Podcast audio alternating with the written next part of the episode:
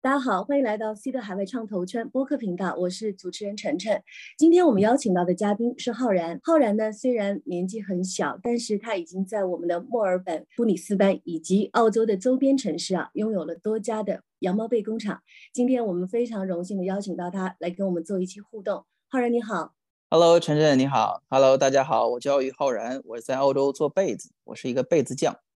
啊，被子匠浩然你好，呃，我特别想。就是了解一下，或者跟我们的听众来分享一下。浩然呢，其实呃，我觉得他像一个九零后一样的，你看起来很小。但是我有在录这期节目之前，其实我跟浩然浩然是有见过的。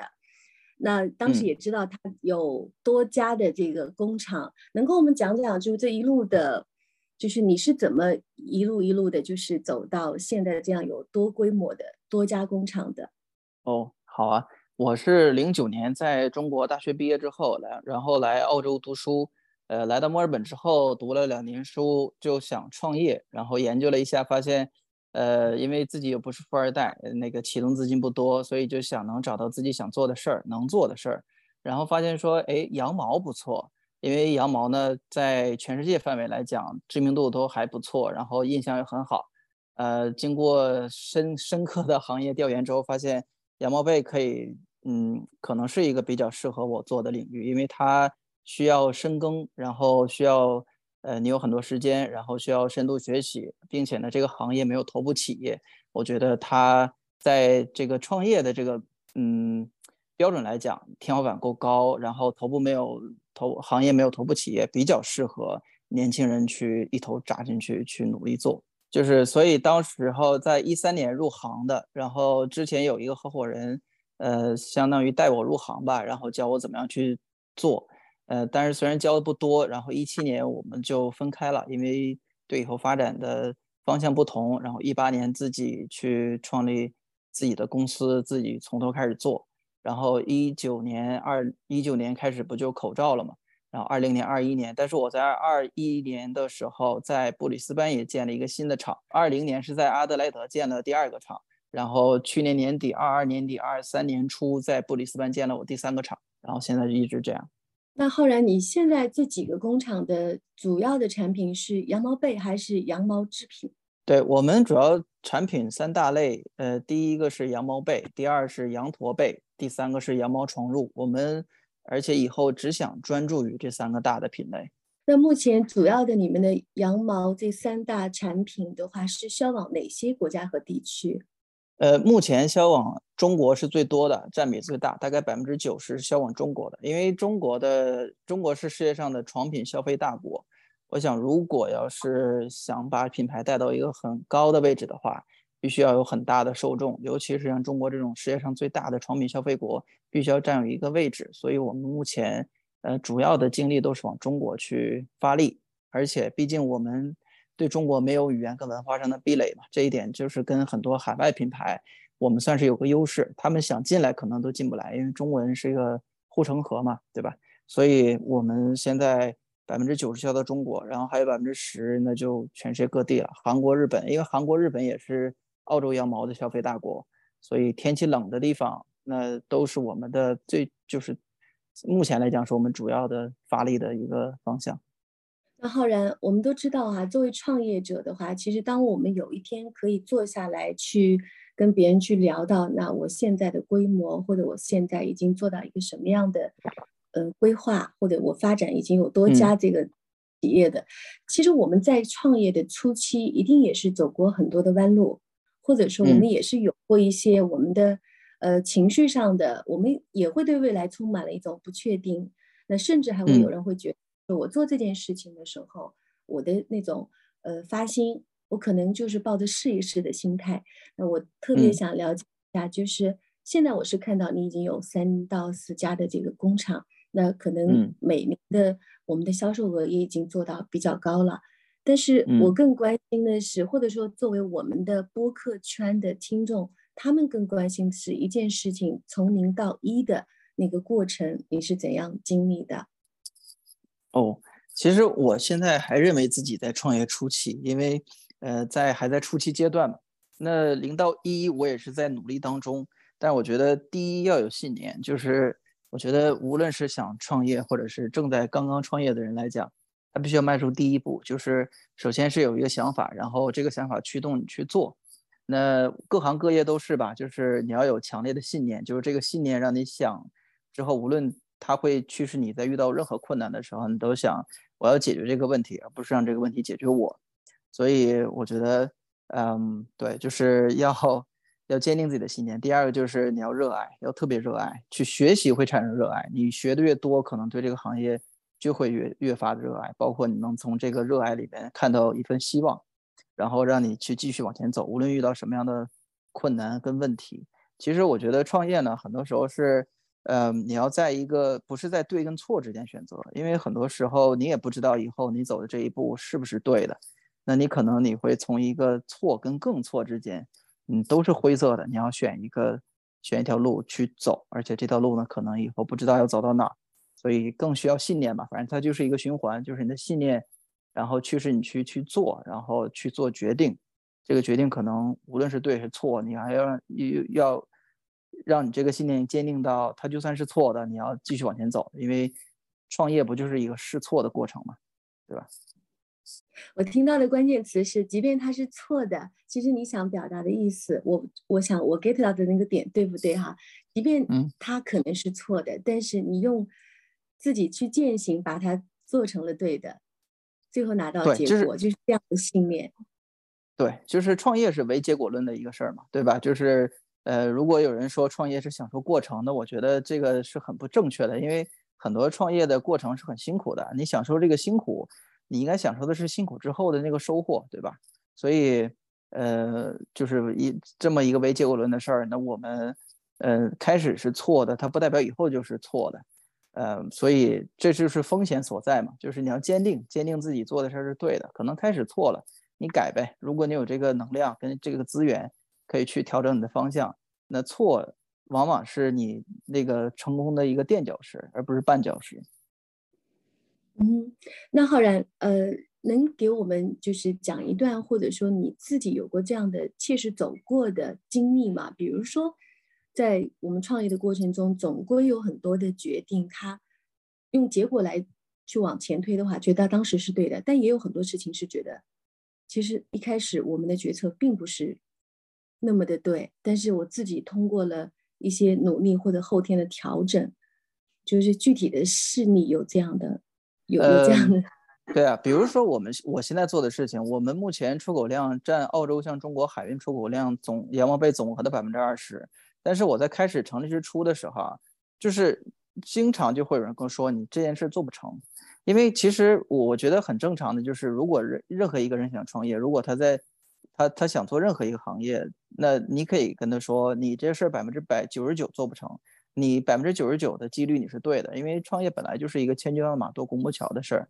那所以当我记得当我从我出国开始说，我出国之前呢，因为没有家里没有人出过国。我那时候在问论坛上去问了一个人，就是，哎，你这个这个这个出国生活怎么样？我想出国。那很多人得到回复就是说，你你你没有自己一个人生活过，你自己饿了去哪儿找饭吃啊？你去哪儿赚钱呢？那当时我是回答不出来这些问题的。就好像我在创业之前，很多人问我说，哎，你没钱了怎么办？你没资源了怎么办？你没客户了怎么办？但是我只能说我不知道啊。但是我的一腔热血告诉我说，我就想去做这件事儿。所以，呃，每。除非说你家大业大，对吧？你开始客户已经有了，你再去创业那是一回事。像我这种，我真是想有创业这个念头之后，再去找客户，再去找客源，然后去找供应商，然后去学习。那这些，它其实每一步都是一个，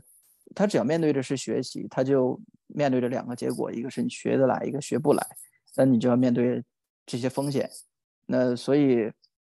从一直走来，我记得当时还有客户说。呃，我那个时候只租了一个小办公室吧，然后他们说说你你想有自己的工厂来靠这个卖被子是不可能的，因为被子呢是一个竞争分散的行业。那你在这个行业里面，如果那么多聪明的人都没有做成一个大的企业，买把这个头把他们的品牌做成头部品牌，为什么你觉得你可以，对吧？这是很多人他会去这么想，而且这么想是符合逻辑的，是对的。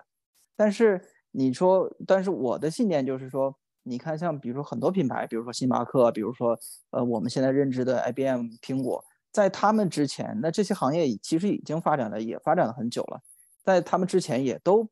觉得说没有一个这么大的品牌出来，是不是因为这个以后就再也没有了？所以说，呃，任何那可能说是话非人说，事非人做嘛。那可能我就能把这事做成，这是我浅显而粗暴的，就是野蛮的理论。就是我们都是用江湖的方式去进到一个企业去，然后以商人的方式去继续。所以，他你在开始遇到的一些困难，到最后我还是觉得会成为收获。就是在开始你遇到的很多问题。你觉得解决起来，那就是像天塌下来一样。但是现在再遇到这样的问题，你觉得它就是一个家常便饭嘛？所以它就是一个你不断的认识自己、克服困难、解决问题、遇到一个新问题，就是反反复复的这样的一个过程。然后这个过程当中，公司会越来越大。就是我还是在一个初期阶段，现在，但是我觉得从我们开始没有厂房到我们现在有三个厂房，那我觉得这个过程中，我得到的结论就是你要不断的去遇到问题、解决问题，然后。嗯，在怎么样在资源本来就不充裕的情况下，你既要保证你的行业企业是在发展当中，又要保证你的发展是相对健康的。所以说，呃，对我就我觉得每个创业的人都都会面对着一样的困难，可能就是有的人他不知道他面对的具体是什么问题，但是他肯定是本能的会想去解决这个问题。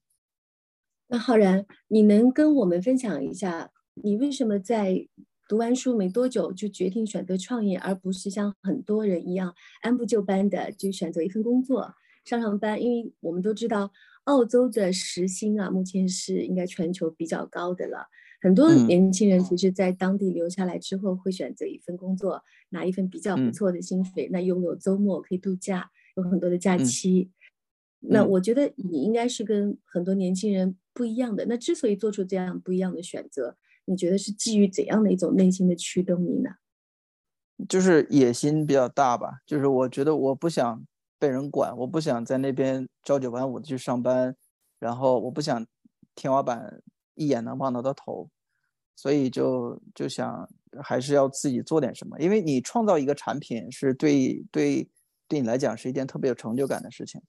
就是你制造一个产品，然后被很多人使用，这是。我觉得这是很多人，我一部分创业者的一个心态，就是我想创造一件东西，无论它是一个产品还是一种服务。那如果被人认可，这个成就感是我追求的，所以我觉得啦，这是我我潜意识里的想法。那可能还是有，就是对自己认识不成熟，就总觉得自己能做点什么事情，就是有一种年少轻狂吧，就是嗯，我觉得就这样。那有人说哈，特别是我到了澳洲之后，感受也很深。大家都说澳洲是一片。休闲的天堂，它其实嗯不那么卷，跟我们国内比起来，对不对？那很多人就说澳洲是没有创业的热土的，这点你怎么看？我觉得澳洲确实不太适合，就至少说，我觉得就我这个制造业的行业来讲，因为澳洲首先制造业的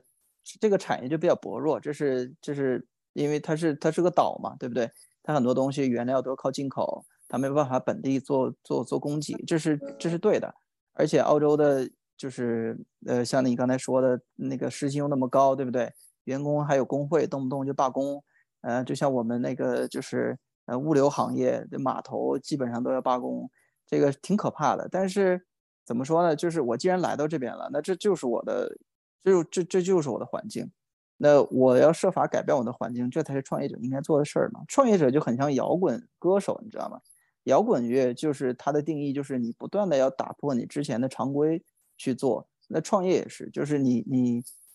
呃，我们要不停的去突破我们自身所拥有的资源跟舒适区，去创造更大的一片疆土。那他你处处在什么环境其实都无所谓的。那你今天在澳大利亚，明天你要在乌干达，在在非洲，在南美洲，那它环境都不一样。但是我们不能总抱怨自己的身处的环境有任何问题。任何时代，我觉得都可以创造英雄。嗯，乱世有乱世的英雄。和平年代，和平年代的英雄，自己行业自己行业的英雄。我我做不了我们纺织行业的英雄，我希望我能在我的纺织细分到家用纺织品，再细分到床上纺织品，再细分到床上纺织品当中的被子。我希望把这个单品做好，这也是就是一个一个想法吧。我觉得可能也是因为无知吧，你知道，无知者无畏嘛。我觉得恰恰是你身上的这种无知啊，它其实是你最大的勇气和资本。那其实我们经常在说。创业这件事情呢，它要么是什么？要么是我们讲一无所有的人可以做，要么是什么？要么是我们已经功成名就之后，我们再去投项目。所以我们常常会看到很多的人，他拥有很多资金，但是他恰恰要去找你刚刚讲到的这种所谓的无知，他一无所有，他只有热血和勇气。但是我不知道在前期的你会不会也碰到资金上的问题？对年轻人创业来说，资金一定是一个一道坎。对，就是我现在也有资金的问题，所以现在目前在融资嘛，就是我觉得我需要更多的钱来做更多的事情，尤其是我觉得这个是这个我现在处在这个阶段，我厂房、人工、生产方式、产品都有了，我现在需要更多人知道，那我就需要资金去去做广告也好，做宣传也好，做一些呃市场营销也好，那我现在确实需要需要这个融资的这个需求，那没钱的时候怎么办呢？那你就做没钱的事吧。我觉得很多时候创业是要做。你要很多事情是无奈之举，不得不举的事儿，就是在你没钱的时候，你怎么办？那呃，你想肯定想做的很好。那比如说你做个产品，你希望包装很漂亮，你需要它的那个用料很精良，你需要它的工艺很很超群，对不对？你需要它有有去展会去宣传。但是你如果没钱呢，你可能就要做放弃，你你要放弃更好的包装材料，你要放甚至你要放弃更好的用工的原料。那这些东西都是要你做取舍的。至于怎么取怎么舍，这可能每个人他侧重点不一样。所以，呃，我我记我记得我我听过一句话，就特别特别对，就是，呃，之前我记得有一个中国的厂，就做做工做东西的厂长，他说我们的东西假冒，但是不伪劣，就是你你要你要做取舍嘛，你有时候为了生存，你就必须要做一点。就我们看来不合规的事儿吧，但是我记得我之前读过吴晓波的《激荡三十年》，他就说，说很多创新、很多改革是从违规开始，就是你要敢于去做尝试吧。但是有的时候尝试是件挺激进的事儿，就是我也不我也不推荐很多人去做。但是我至少在我觉得我创业的过程当中，没钱是个常态。那浩然在我们创业初期，其实我相信很多人会对在澳洲的做老板。和在比如说我们在亚洲国家，我们就举例中国吧，做老板是完全不一样的体验。那你其实是没有在中国有过这部分的创业体验，那大部分呢可能是在澳洲。那可以跟我们分享一下，就是我们想了解的是，作为一个制造业的工厂的老板，他每天的工作就包括哪些内容？因为在国内，因为人工比较便宜，可能老板真的。会主抓业务，不一定会去做很多生产上面的事情。那当然也不意味着我们在澳洲也是会做生产上的事情。我们就是想了解一下。我目前现在来讲，就是我从开始创业做工厂到现在，我都要我一直在做的事情，就是我希望把自己能剥离出来，就是说我希望我不在的时候工厂能运转。所以说，我们目前现在有生产主管，还有主管去管生产。我目前就是在接单，就是面对客户，就是找找客户，然后去想想产品怎么样，怎么做，宣宣广告宣发怎么做。所以说现在相对来讲比较轻松一点，就是脑力劳动更多一些。但是像就是开始创业初期的前三年吧，呃，你要做被子，就是我卖被子嘛，我要自己做，甚至是我要从羊毛运过来开包，然后做梳理、做行缝，然后打包包装。都需要自己做，甚至是你要自己在，嗯，就是我觉得自己并不是老板，就是我，我觉得创业初期我们大家都在一个公司的团队都在做一件事情，只是说每个人做的内容不一样。那我现在，呃，之前在前几年都是在，比如修机器，每天做被子，然后就不断的重复，因为工厂嘛，你做的就是要做的就是云质，你要做那个批量的产品，你要保证你的第一条跟一千条是一样的品质。那你要想怎么样去做，然后还要做生产创新，还要研究你的生产动线，这些都是开始要做的。但是现在的话，呃，我目前基本上就是，呃，没什么事情，我不会往工厂去。我们有生产主管，还有很多人可以去做生产本身的事情。那我呢，目前就是去面对客户，然后去不同的渠道去找客户，包括我们现在做一些自媒体，那去做内容输出，然后去对接不同的。渠道的有不同需求的客户，这样大概就是我目前现在每天做的事情。把自己真正的从原来最早期的需要去啊生产，比如说你刚刚说的，甚至需要去拆包装，然后去做一些生产线上的工作，到现在完全可以脱开身，可以不去工厂，只要抓你的业务，抓你的主营。那这个过程大概用了多久？我觉得大概用了两三年的时间吧，因为你要你要我要找一个生产主管，他要必须能做生产，做的很认真，这样的人必须要开始我们认识也是两三年，然后你必须要信任这个人，这个人要必须跟你有一样的对这个这个产品的热情，跟对这个行业的使命感。虽然说他是领工资的人，但是你要让他知道，呃，你要给他画饼的，你要让他知道这个饼是可以吃得到的。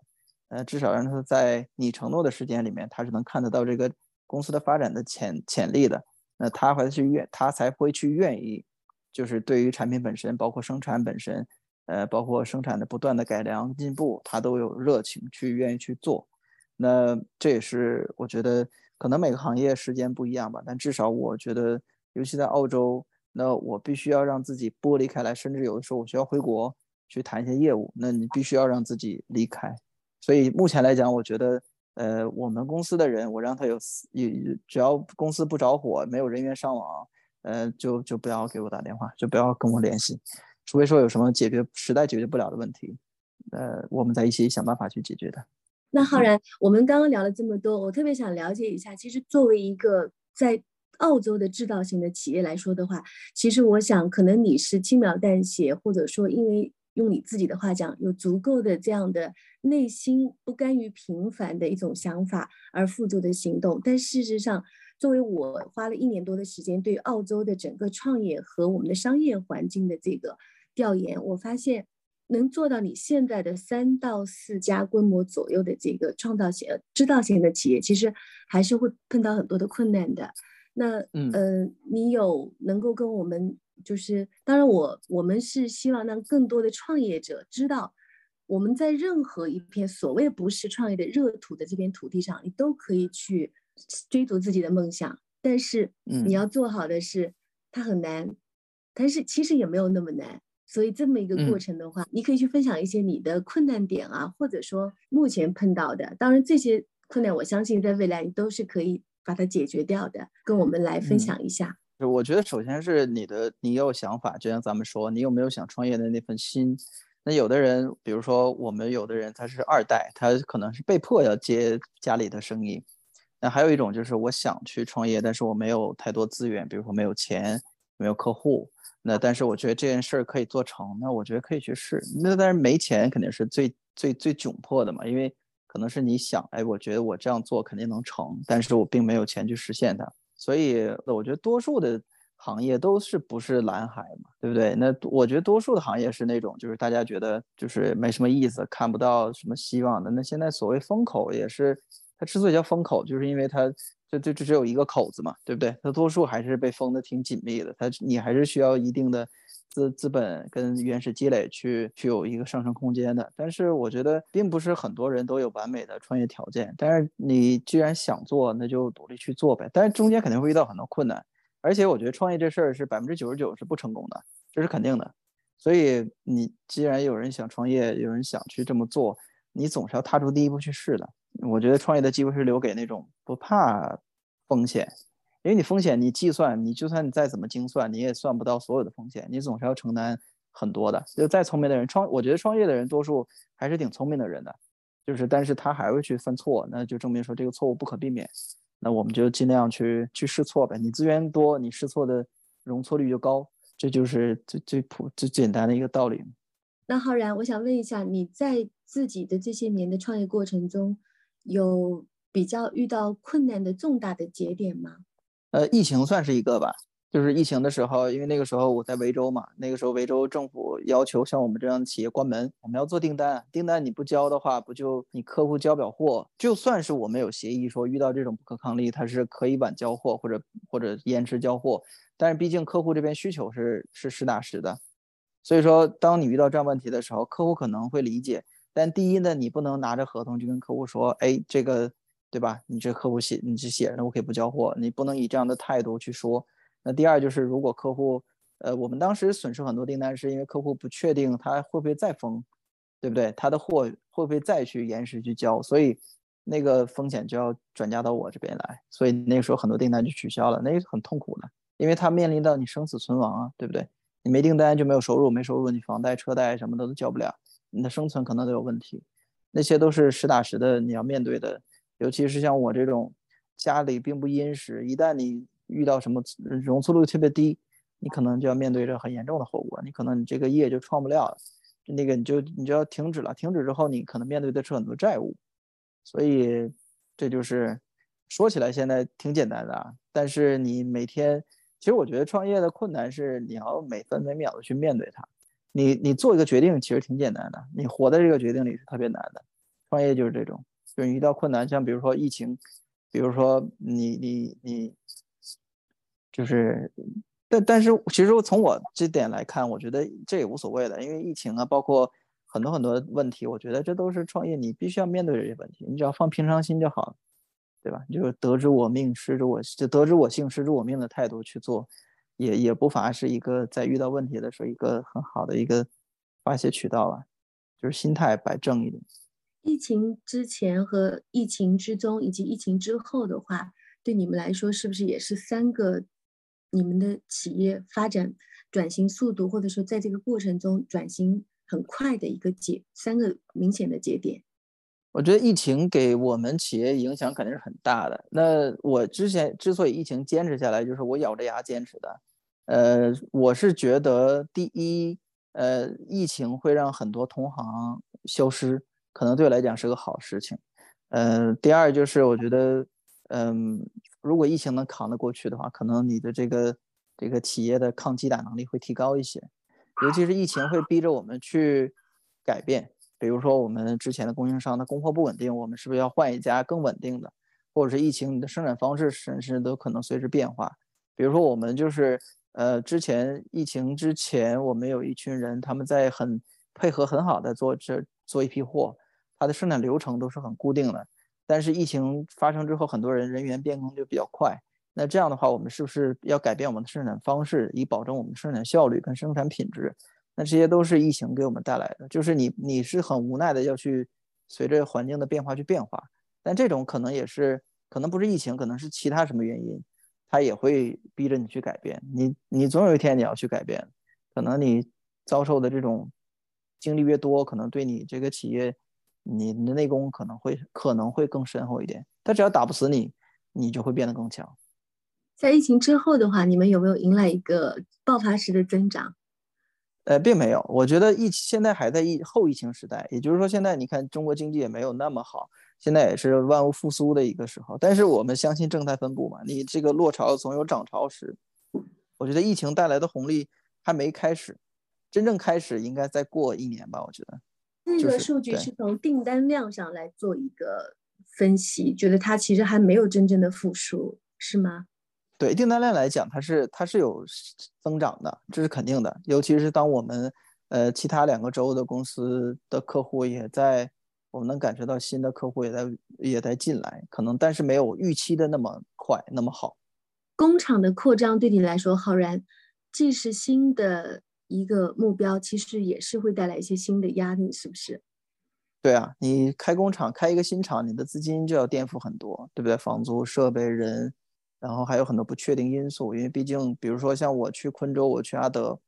呃，我并没有在那两个州生活过，所以那对对于那个州对我来讲就是一个新全新的地方，总是想觉得说先把那个位置占住，因为我们觉得它是一个很好的商业机会，但是你就要提前去布施，就像你种树一样，种树最好的时间要么就是十年前，要不就是现在，对不对？那我们十年前没种，我们现在就赶紧把它种上，期待的是它有一天。能够开花结果、枝繁叶茂。在事业伙伴的选择上面的话，你有哪些是可以跟我们分享的？因为我想你从最初的一家工厂、两家、三家这样连续开下去，一定也会面临着有些好的事业的拍档，或者说也有一些不是很合适的。我目前都还是一个人在做这三个厂。然后我希望得到更好的商业伙伴，那前提必须得是他对我这个行业看好，他对我这个人也喜欢。我们之间能够无话不谈，因为我觉得找合伙人是比找可能比找你老找找老婆更更难的事情，毕竟找老婆还是个家人，他是对不对？遗产第一顺位是吧？你要是找 找合伙人的话，他可能大家都是带着特别明确的目标一起来的，呃，但是你这个利益分配是一方面，你有没有共同的理想？共同的愿景，因为这个取取这个决定了你们看到的画面，未来的画面是不是一样的。所以，尤其像我这种行业，它不是说每个人都能看到同一同样的画面。我觉得这个行业特别好，我觉得这行业的天花板特别高，但是可能它竞争也比较大，很多人在这个竞争就是天平两端嘛，它倾斜的程度不一样，所以我可能我这个行业比更难找合作伙伴，但至少它符合了一个就是合伙呃做事情能达到收益的一个一个前提，就是它它市场容量比较大，天花板比较高，而且市场现在目前没有头部企业。它是一个值得去深耕的一个一个行业，所以我们还有原产国优势，在澳洲，澳洲羊毛，澳洲制造，它的商业逻辑上是说得通的。所以我一直没找合作伙伴，是因为我觉得这个要慎选，要真的去选择一个对自己长期可能会大家互相学习、互相成长，它有一个空间可以去成长的，而并不是说他只是有钱或者是有想法，因为也不想说以后有任何就是。呃，企业不能有历史遗留问题。你要在企业以后发展变大之后，它还是一个健康的、相对健康的、可控的，然后依然有发展潜力的、有持续发展潜力的一个一一个企业跟品牌。所以这可能慢慢去，对自己也在不断的成长，让自己的企业变好。当有一天那个机会来的时候，你能够把握住它，让别人觉得你有价值。目前的话，我们除了拓客，是我们每一个不管是。呃，生产型企业还是其他类型的企业，我们都需要持续去不断做的一件工作啊。那嗯，就是除了这部分的工作以外的话，会不会考虑如果有合适的合伙人是可以加入进来的，或者说你对选择事业的合伙人是有哪些方面的要求的？呃，当然希望，我们希望现在我觉得我的企业发展到一定阶段，就是我可以，比如说有一个投资人进来的话，他可能会让这件事情事半功倍。尤其是我们目标就是在两到三年之内成为澳洲最大的羊毛被出口商与制造商，这个是能在细分行业里面拿到第一的一个机会。我们需要一个独具慧眼的投资人来跟我们合作。那我觉得以条件上来讲呢，当然像刚才说的，他要对我这个行业看好，他要欣赏我这个人，觉得我做的事情是对的。那再就是可能如果他有这个行业相关的资源，嗯，跟渠道，那当然是更好了。呃，或者是对，就是，但是如果他只是呃单纯喜欢我这个行业，喜欢我这个人，我觉得没问题，因为我们对这个行业算是研究的还算比较深刻的，就是我们对以后做要做的事情还是比较清晰的。那浩然，目前你们企业的客户啊，刚刚我们聊下来，大部分是分布在我们的中国这个市场。那现在你的获客的渠道，或者说哪种类型的客户，他是你需要的？呃，我们目前还是以 B 端为主，就是如果因为中国现在呃床品市场才几千亿人民币的一个份额，很大一部分是走礼品渠道、集团采购，或者是比如说银行积分兑换，所以说 B 端的客户是我们这边还是以以 B 端为主，因为毕竟我是个工厂，我需要做更多的订单。然后我们当然也欢迎很多 C 端的客户、零售客户了。我们现在在很多自媒体平台上也在做，在推广、在宣传自己的品牌。然后再做一些零售业务，所以任何就是无论是 B 端 C 端，我们都希望能够呃有机会能合作，能给对方提供更好的解决方式。因为被子本身在中国，嗯，羊毛被主打的是健康，呃，这个符合中国现在的消费趋势，所以我觉得呃无论是中国南方跟北方都适合，都应该有一个更好的，尤其是追求睡呃生活品质、追求睡眠品质的人群，能够有一条适合自己的羊毛被。而且我们这个产品目前大概百分之九十销到中国去，主要是以珠三角、长三角为重心去做的铺货，所以，呃，我们相信说我们的想法就是，我们想把中国人所有中国人的被子重新做一遍，所以它适合很多很多的不同的需求的人群，只要你需要被子就可以来找我。可是你在澳洲，我们中国的客户怎么找到你呢？呃，我们有自己的小红书，有自己的抖音，然后我们有呃 Hermitage 和他 Hermitage 在网上也可以找得到，包括找你们也可以嘛。就是你们的所有的就是听播客的人，如果你们是买手或者是有这个自己想换一条被子，都可以通过你们的渠道，或者是通过我的，我可以留我自己的微信或者是其他的自媒体平台的账号吗？呃，其实你刚刚已经有把 小红书那个讲出去了，然后你对对对，就其实他真的留。真的他刻意想找你，你留下的蛛丝马迹他都是可循的。那好，那浩然，因为我们这个整个一个创业的历程的话，我我的总结是，你是因为带着一种对对自己的信心，或者天生你的基因里面流的创业者的血。但是对于大部分年轻人来说，其实现在我们创业的门槛已经越来越高了。它不光是我们讲的资金端口、经验端口，或者是更多的一些门槛，而更多的是我们现在年轻人是更多愿意去选择享受生活和享受当下这种社会高福利带来的一些便利的。所以创业，我觉得在未来它可能会变成一件。不是那么多人想要去做的一件事情，所以对每个创业者来说，尤其是对于，呃八五后或者九零后的创业者，我个人其实是非常非常的欣赏的。因为我作为一个八零后的曾经的创业者，其实我到了澳洲之后，不瞒你说，我也是会对这个环境产生一个很大的质疑，但是骨子里还是对自己的原先的创业的那个激情，我看到了它是下降的。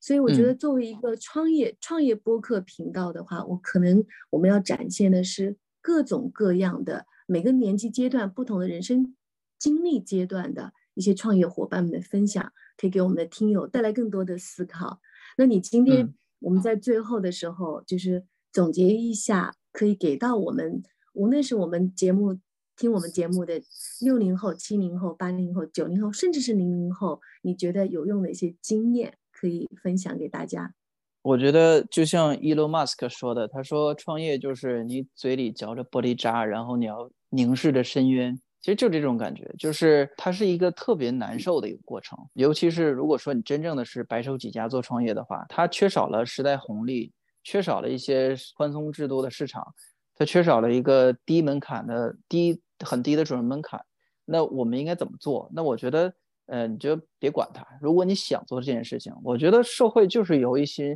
想要进步的人推动的，对吧？那你既然想做这件事儿，无论是做一个产品还是做一种服务，你只要你想，你就会去做的。这件事情让你晚上睡不着觉，起来之后你就想奋笔疾书把它写下来，或者说你就想身体力行的把它做出来，那它就是你想做的事儿，无论它有多困难，你就去做。我觉得，如任何想创业的人，如尤其是年轻人还是年纪大的人。那这你的想法，你是你是抑制不住自己的感情的，呃，你除非说，我觉得躺平。我经常想，如果我今天是一个富二代，那我就躺平了。如果今天我知道我的创业的经历，就回看这几年，他这么困难，如果我当时就知道他会这么困难，我肯定我也不做了。但是，就是这种未知会让所有的创业者，包括我在内，趋之若鹜的想要去完成自己的去梦想。那你。就我们归来仍是少年嘛，就是我们想什么去做，就别让这些困难吓到你，也别让别人说你不行。那这是最基本的，这是最简单的，就是，嗯，别人不能说你不行，你你要去做，要去克服困难，这种成就感是你在任何一个工作可能都达不到的一种成就感。所以我觉得话就是，呃，去做吧，别留遗憾，嗯，然后尽最大的努力。在我们未来的创业道路上，可能还是会面临各式各样的我们想不到的问题，我们还是要去解决很多我们的嗯无法预料的一些困难。但是我觉得，就是当我们走上这条创业道路的时候，也就意味着我们自己是已经做好了十足的准备，来迎接未来，不管是一个好的结果，还是说无穷无尽我们需要解决的困难，是不是？嗯，对，是的，没错。好的，那浩然，今天非常感谢你来到我们的节目。我相信呢，今天我们的这期节目的话，会给很多的年轻的创业者们，或者说是在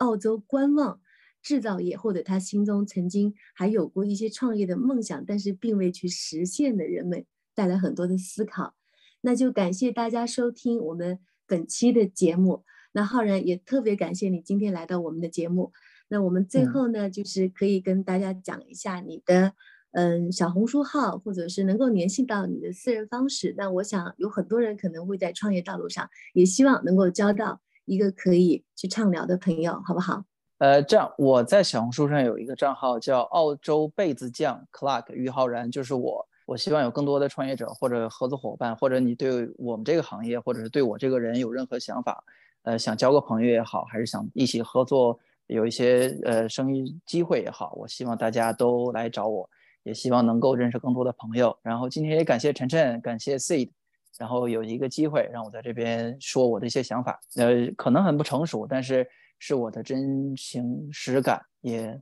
感谢大家的时间，谢谢。好，谢谢浩然。如果你也关注海外创投圈，请分享我们的节目给你的朋友，让更多的创业者碰撞在一起。好，浩然再见。好，谢谢。